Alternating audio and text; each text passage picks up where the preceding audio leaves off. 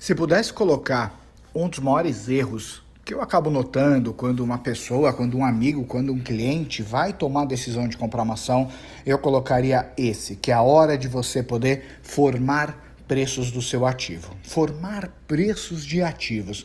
A hora que você começa a colocar alguns termos, algumas nomenclaturas diferentes, muitas pessoas acabam, infelizmente, se confundindo. É comum, muitas vezes, quando uma pessoa toma a decisão de comprar uma Vale, quando comprar, compra uma Petro, ela vai lá e compra, compra aquele ativo. De repente ela tomou uma decisão baseada em uma análise, ou de repente ela tomou essa decisão baseada, de repente, numa dica e alguma, alguma coisa que de repente motivou ela a comprar aquele papel. E essa pessoa, digamos que ela tem 10, 20, 30, 40 mil reais na conta, e aí ela pega e fala: Hum, achei uma barbada, vou comprar. E ela pega esses 40 mil, por exemplo, e compra tudo de Petrobras, ou compra tudo de Vale, ou de repente divide entre as duas. E isso é um grave problema, porque à medida que você toma essa decisão, você acaba muitas vezes fazendo um all-in no papel, você faz um all-in no ativo, você acaba tomando a decisão de pegar todo o seu caixa e com todo esse caixa você acaba muitas vezes já alocando todo ele dentro do papel. Qual é o grande ponto? Se amanhã esse papel subir, você vai dizer, pô, me dei bem. Mas e se esse papel cair amanhã ou começar a cair, tiver uma ladeira abaixo, naquele momento você acabou cometendo um erro. Por quê? Porque além de você ter colocado dinheiro dentro daquele papel para fazer um preço no momento errado, ao mesmo tempo você acaba não tendo caixa para poder de repente fazer um preço melhor sobre aquele papel.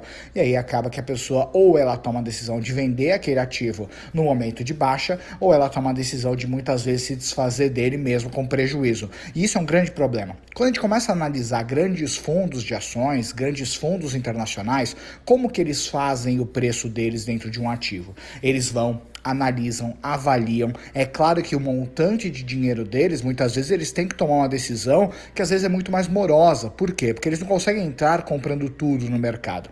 Então o que geralmente eles fazem, e eles decidem, por exemplo, que eles vão investir os 40 mil reais, vamos pensar que eles têm o mesmo valor que você. Ao invés de eles gastarem tudo de uma vez dentro daquele ativo, eles simplesmente tomam a decisão de quanto que eles vão investir e quando eles vão investir cada parte desse valor. Ou seja, se a pessoa tem 40 mil para poder investir, pensando que ela fosse esse tal fundo, ela pegaria e de repente ela dividiria esse valor em 4, em 6, em 8 vezes. E supondo que ela vá dividir esse valor em 8 vezes, ela passa a ter 8 fatias de 5 mil.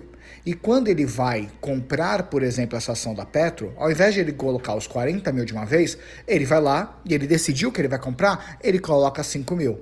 E aí, naquele momento, ao invés de ele pegar e colocar os outros 35 mil, ele guarda esse valor de reserva. Primeiro, para que ele pudesse, para que ele possa visualizar se os resultados aos quais ele acreditava que era o caminho daquele papel realmente acabaram se concretizando, para que ele possa colocar mais um pouco e segundo, ele se protege dessa forma de possíveis oscilações que possam ter na economia, no macroeconomia, no mercado, que ele muitas vezes não consegue visualizar. E aí, nesse caminho, quando ele vai daqui a um mês, daqui a um mês e meio, ele visualiza que existe uma nova queda no papel, uma nova correção, ele vai lá e coloca mais um pouco, mais uns 5 mil, e assim gradativamente até completar esse caixa que ele tinha disponibilizado para essa operação.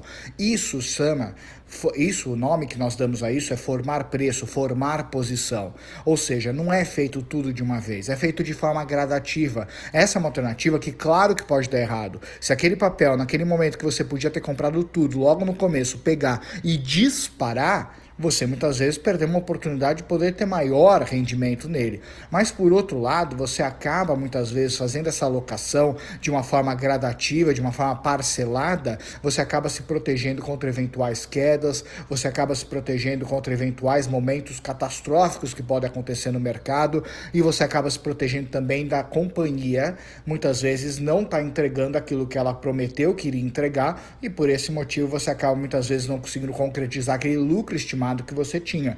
Então, por esse motivo, essa forma é uma forma super protetora de você poder pegar e alocar seus recursos. Em momentos que a gente olha de expansão de mercado, você pode ter menores parcelas, você pode ter uma quantidade de parcelas menores. E quando você está no momento do mercado que ele está no momento delicado, andando de lado, sem uma previsão de alta, você pode ter mais parcelas desse valor para ir alocando devagar. A consequência disso é que o seu preço médio do seu ativo vai estar sempre num valor menor do que você pagaria se porventura você tivesse alocado todo o seu capital de uma única vez. Esse é um cuidado que é muito importante ter. Grandes investidores não compram ações. Grandes investidores, grandes fundos não compram ativos. Eles fazem posição e fazer posição é dessa forma, de uma forma gradativa, uma forma controlada, uma forma planejada para que você nunca possa sofrer contra eventuais aumentos muito grandes ou quedas muito grandes ou mudanças da dinâmica da empresa.